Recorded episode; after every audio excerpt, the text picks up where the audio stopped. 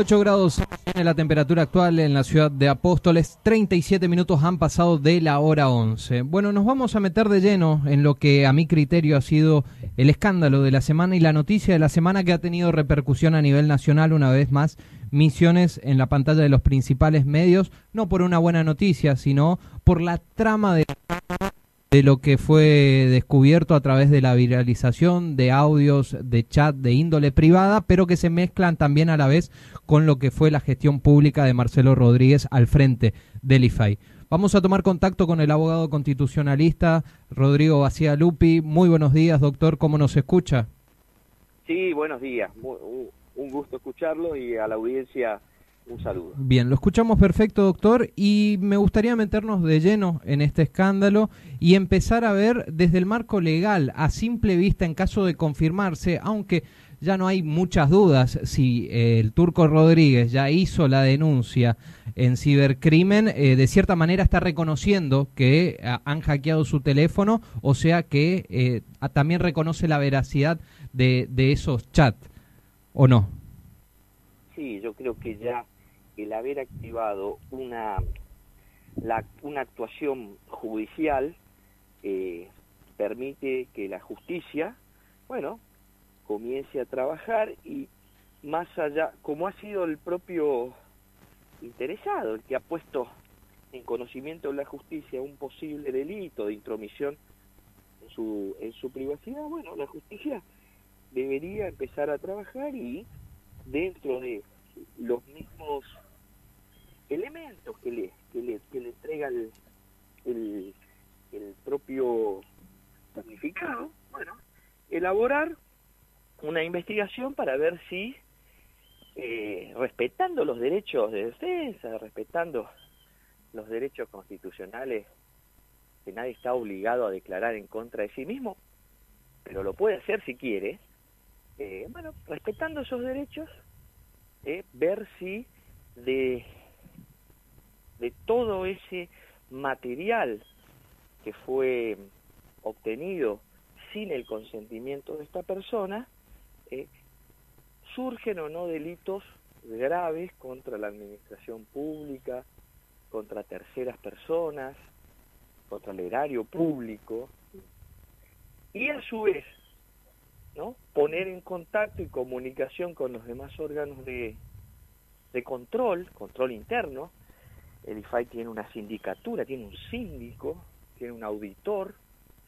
Yo creo que tienen que estar, deben estar trabajando muchísimo hoy para más que lavar su propia responsabilidad, bueno, investigar a ver cómo funcionó esa, esa red de, de relaciones que aparentemente surgen de los de estos chats y, bueno porque si hubo un delito un ilícito hay que investigarlo y llegar a las consecuencias ¿no? esto esto es lo que uno espera y cree que habría que hacer yo lo, lo dije en otro lugar también dudo mucho que ello ocurra ¿por qué doctor? Pero es cierto que la, la opinión pública está actuando fuertemente sobre nuestra casta política y está le está marcando un pulso que, que no está acostumbrada a seguir, que es eh, un pulso de control, ¿no? Si hoy la sociedad está controlando a sus representantes porque se está dando cuenta que,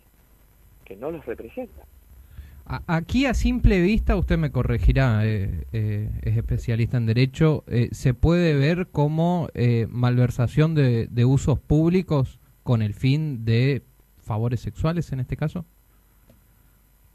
Sí, da, da la sensación esa de, los de los chats que se hicieron públicos y de la información que se hizo pública, eh, una especie de eh, utilización, una malversación de los fondos públicos para, para utilizarlos a cambio de eh, satisfacciones personales, ¿no? algo que la sociedad ya ha quedado estupefacta. Yo, yo escucho mucho a la gente, los comentarios, eh, miro mucho las reacciones y todo el mundo sabe que esto ocurre. Lo que pasa es que cuando sale a la luz muestra nuestra verdadera realidad como sociedad y, bueno, nos pone en, en una situación de, de decisiones, ¿no? La sociedad respecto de a qué clase de representantes quiere tener en, a la cabeza de los poderes y creo que la política en general eh, qué va a hacer respecto de esto porque la renuncia del, del, del, del funcionario es una pequeña perlita en este collar ¿eh? yo diría un collar de sandías muy pesadas que tiene el poder y que se relaciona con la ausencia de controles. Esto ocurre porque no hay control, es decir, a este director del EFAI nadie lo controló. No lo controló el que lo designó, que debe haber sido el gobernador, no lo controló el poder legislativo, desde los, y hablo de todos los diputados que tienen absoluto derecho y facultades para pedir rendición de cuenta a los organismos estatales y tampoco lo controló la justicia. Es decir, no funcionó ninguno de los tres poderes.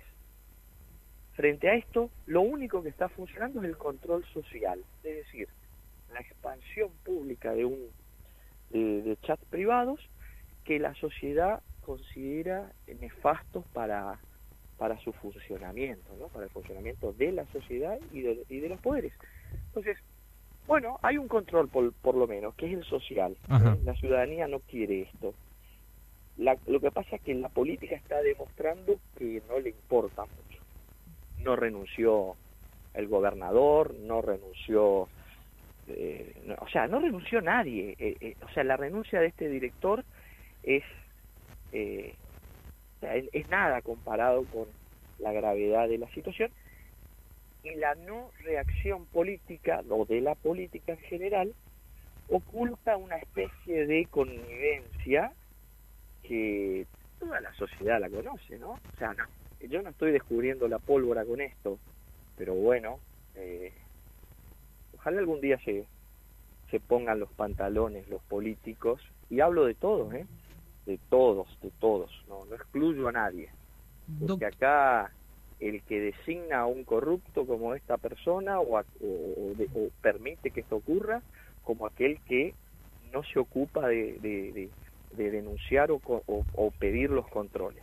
Esto, esto es una responsabilidad de la política y no de la ciudadanía que cuando ve estas cosas reacciona. La política no reaccionó, reaccionó muy tarde, es lo que es la sensación que me dio. Doctor, ante estos hechos de evidencia que, que han quedado plasmados en una red social, ¿existe un fiscal o un juez que pueda actuar de oficio?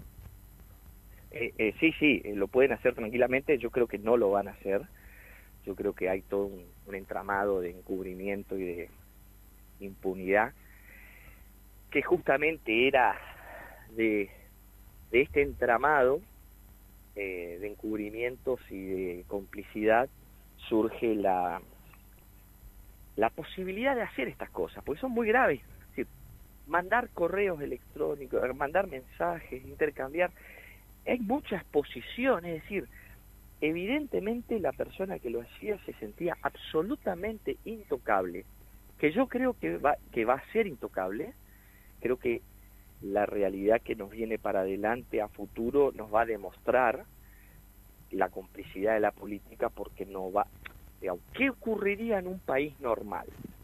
Ya estarían embargados todos los bienes de este señor, todos los bienes de su familia, todos los bienes de los vecinos o posibles testaferros, estaría todo embargado.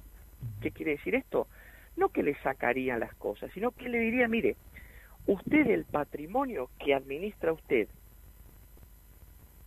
que administra su esposa, que administran sus hijos, que administran sus tíos, que administran sus hermanos, que administran todo aquel que pueda estar vinculado con esta persona, tiene que estar inmovilizado. ¿Para qué?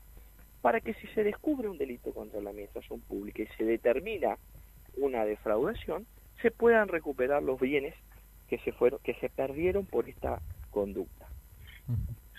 Yo no vi absolutamente ninguna noticia vinculada a esto.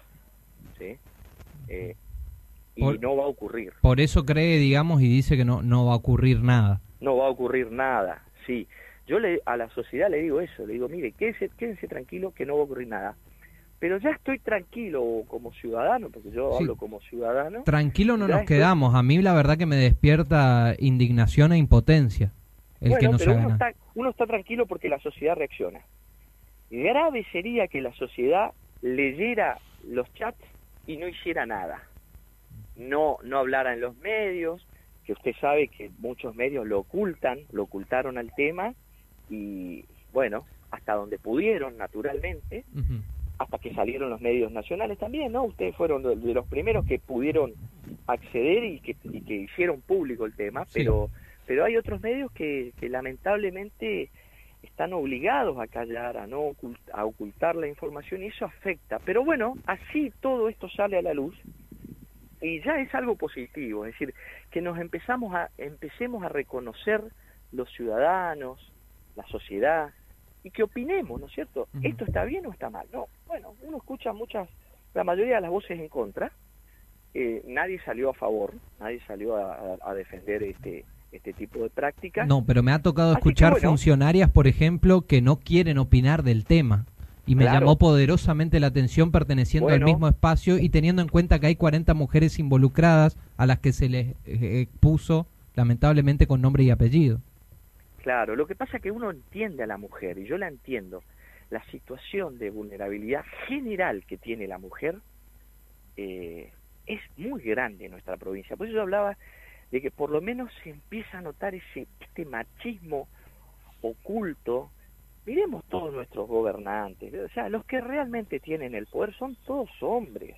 Yo estoy seguro que la provincia sería distinta con mujeres al frente de, del- eh, de los poderes, pero son todos hombres y además son hombres cortados con tijeras eh, de hace 40, 50 años, ed- educados en esa, sociedad patriarcal y encima con eh, ínfula de todopoderoso, ¿no? Una locura en una democracia, pero esta locura es la realidad, ¿cierto?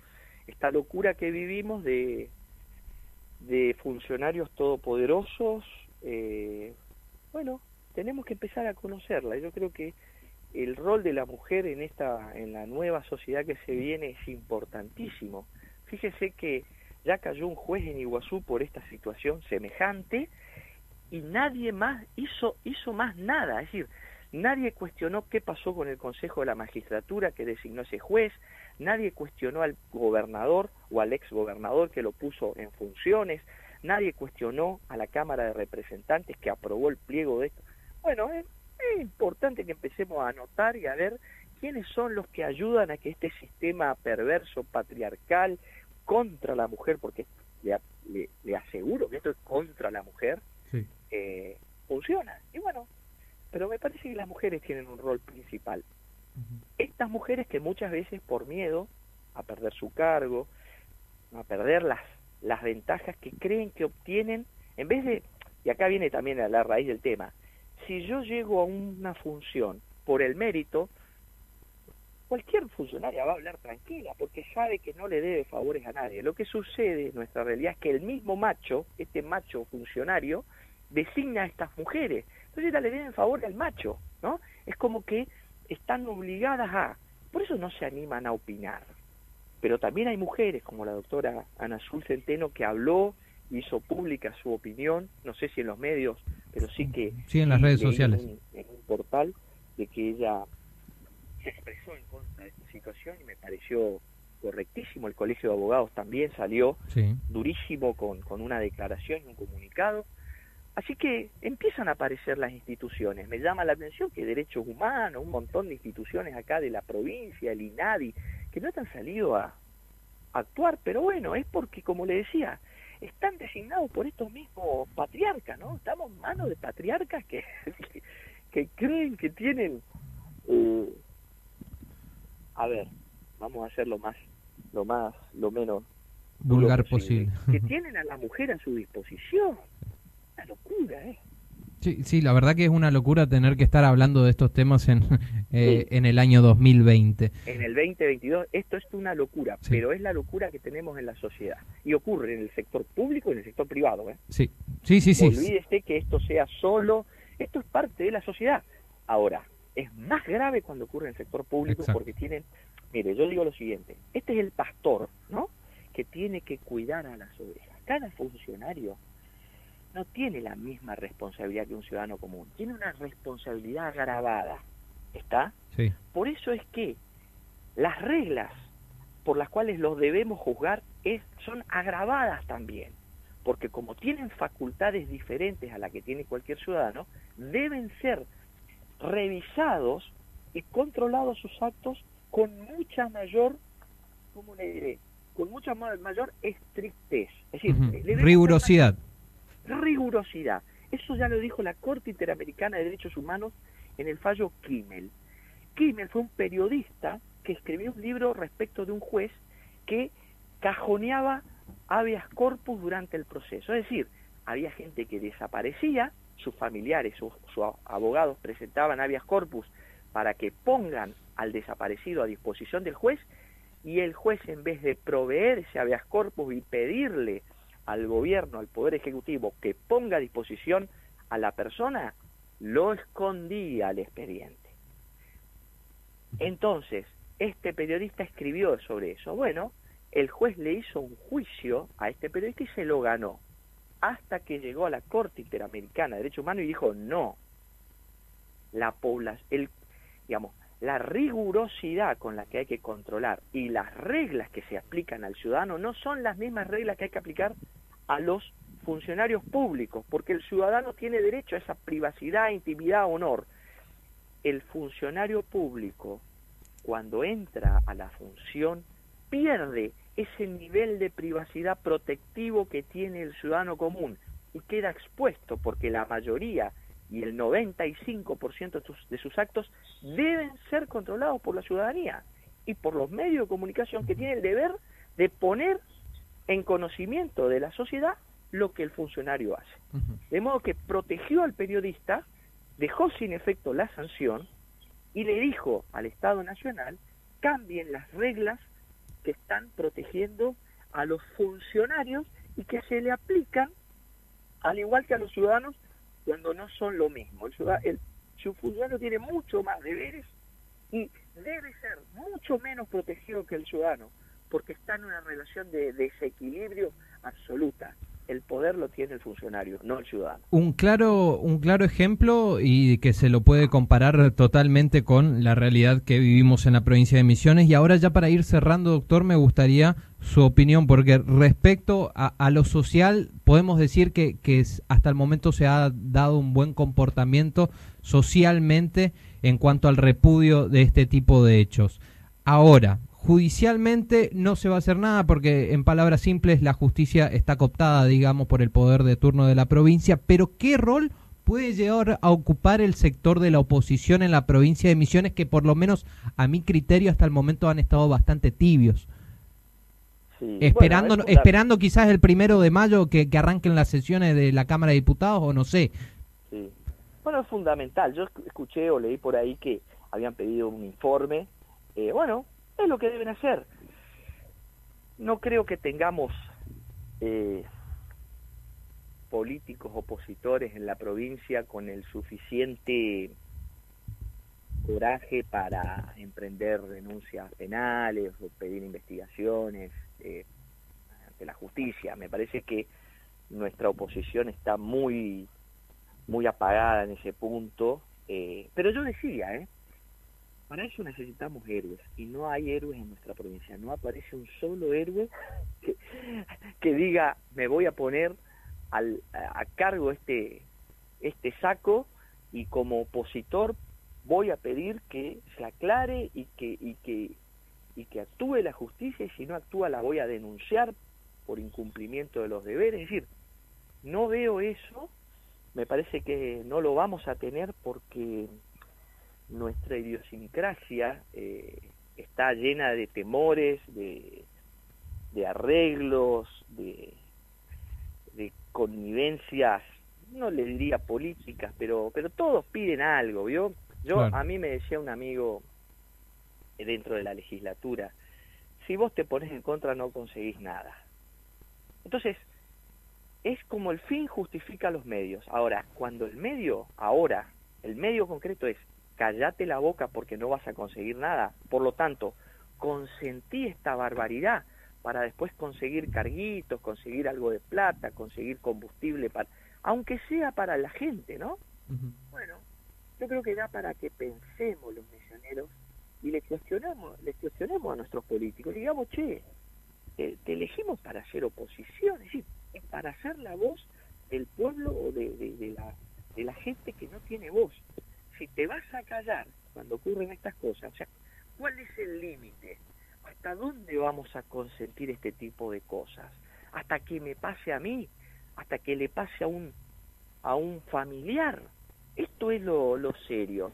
Entonces, pero bueno, yo decía, no, héroes no, no tenemos, no van a aparecer, eh, pero la- yo creo que la- el, el papel de héroe lo está haciendo la sociedad, los medios de comunicación que se, que se juegan y que tienen esta, esta capacidad y esta voluntad de, de no callarse la boca y decir, no, esto está mal, no lo pueden hacer, no lo pueden hacer más y no lo pueden seguir haciendo porque le, le digo que la realidad es que lo siguen haciendo. Claro. O sea, este hombre vuela, pero va a seguir ocurriendo esto. Claro. Y va a ocurrir porque hay gente que permite que por lo menos los funcionarios públicos cierren su despacho. Estas cosas se hacen todo en, lo- en la privacidad. Entonces, el funcionario público, por ley, no puede tener cerrado su despacho, no puede atender a nadie con la puerta cerrada. Sí, tiene que ser público, su público despacho para que todo sea público.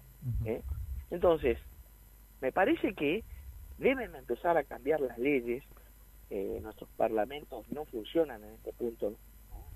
Eh, en protección de la mujer, en protección de, de los sectores vulnerables. No, no, no, no. Los controles no funcionan. No funcionan los controles. Los funcionarios van a seguir haciendo lo que quieran. Coincido, doctor, con, con sus palabras y me gustaría agradecerle por, por este tiempo y lo acertado que ha sido, por lo menos a mi criterio, en todo este escándalo que, que es triste, indigna, eh, la verdad que deja, deja mucho para replantearse en materia social y también para los funcionarios políticos. Así es, así es. Gracias, doctor. ¿eh? Bueno, a las órdenes. Lo escuchábamos allí al abogado constitucionalista Rodrigo García Lupi, quien eh, daba justamente una opinión, una mirada sobre el escándalo y la trama del escándalo que se desató el pasado fin de semana dentro del IFAI tras la viralización de audios, de chat, eh, de forma privada de este funcionario Marcelo Rodríguez, quien estaba al frente del Instituto de Estás escuchando La Voz del Chimiray, aquí en la 100.3. En la 100.3. Pienso que un sueño parecido no volverá más. Y me pintaba las manos y la cara de azul. Y de provisa del viento la vida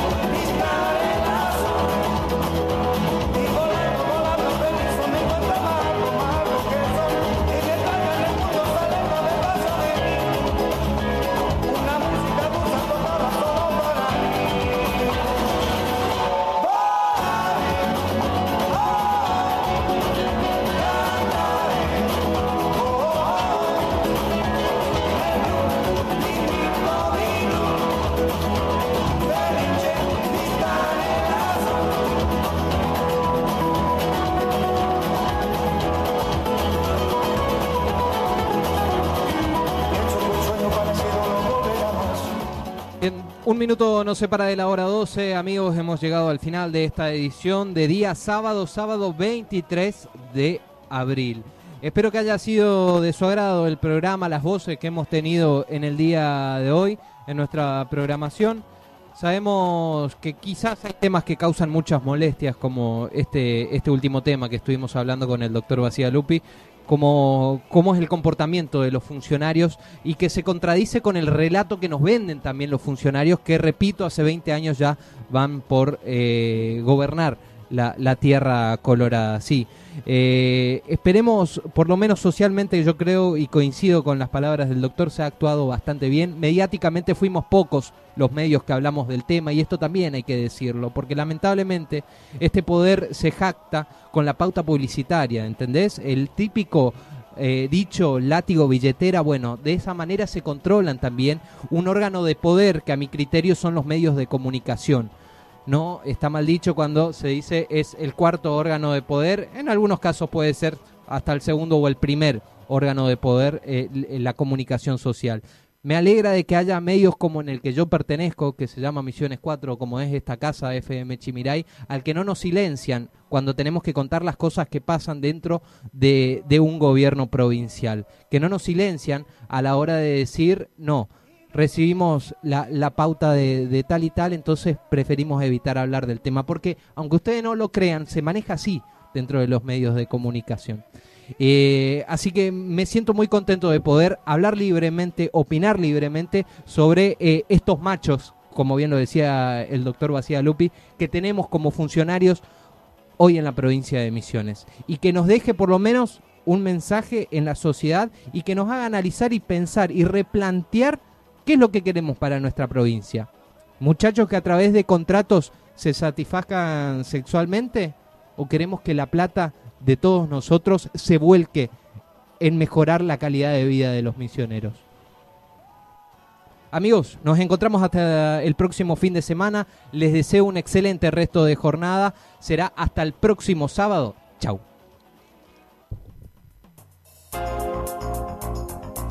Hasta aquí llegamos. Esto fue todo por hoy. Ya estás informado y actualizado. Esto fue La Voz del Chimiray, con la conducción de Gastón Daza y Carla Bordakiewicz. En la operación técnica, Martín Machado. La Voz del Chimiray. Te esperamos el próximo sábado para una nueva edición.